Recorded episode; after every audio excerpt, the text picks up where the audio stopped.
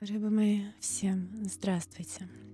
И сегодня мы с вами поговорим о такой философской теме под названием «Почему люди врут?». Обидно, да, когда нам кто-нибудь врет? Нам же хочется, да, от всех честности. А с другой стороны, есть такая вещь, как ложь во благо или ложь, которая вроде как не является ложью, потому что правду сказать, например, неэтично. Например, ты не можешь человеку, ну, толстому сказать, что ты, ну, толстая. Ты, скорее всего, скажешь, что ты прекрасно выглядишь, если ты так не думаешь даже.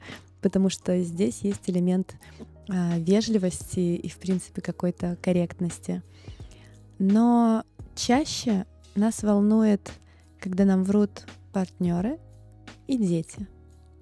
На примере детей это все объяснить проще всего. В каком случае вам соврет ребенок? А, если вы сами ему не врете, и у него нет а, понимания, что ложь это нормально, то в принципе ваш ребенок будет честен. И еще он будет честен, если у вас с ним есть договоренность, которая звучит так. Я не буду ругать тебя за правду. И вот в этом кроется весь корень вранья. Человек будет вас обманывать в том случае, если он будет бояться вашей реакции на правду.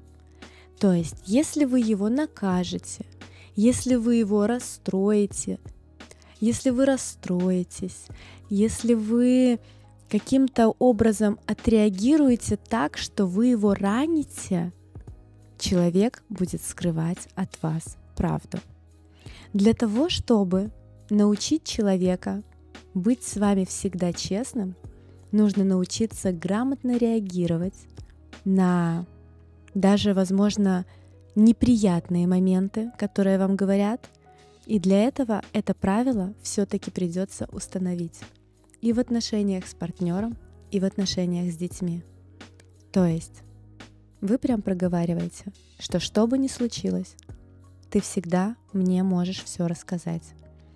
Я постараюсь оценить твою правду, я постараюсь сдержать свою первую реакцию, и это действительно важно, сдержать свою именно первую реакцию на что-то неприятное, то есть не кричать, не биться в истерике, не ругаться с лету, то есть не делать того, что у человека создаст некий паттерн, чтобы он в следующий раз подумал, нет, вот если я сейчас еще раз ей правду скажу, я опять получу вот этот вот весь скандал, мне это не нужно. То есть сдерживать себя на начале, дальше похвалить человека, сказать, что спасибо, что ты мне честно и искренне все рассказал, и давай мы сейчас вместе с тобой сядем и совсем разберемся. Если вы будете именно таким образом относиться к вранью, вам не будут врать. Вам будут говорить только правду. Но правда, она же бывает кусачей. И понятно, что лучше горькая правда, чем сладкая ложь. Но постарайтесь все-таки расставлять правильно границы и приоритеты. И понимать, что, например, если ты копаешься в телефоне мужчины, ты можешь там что-нибудь найти.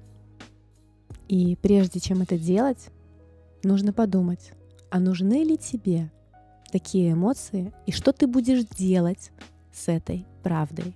Поэтому я все-таки рекомендую никого не пытать, а пистолетом к голове тоже не подходить, а не насиловать человека, не заставлять его говорить вам правду, а приучать к правде постепенно своей грамотной реакцией. А, например, я видела, что сегодня ты флиртовал с какой-то девушкой. Это прикольно. Мне это нравится. Меня это завело.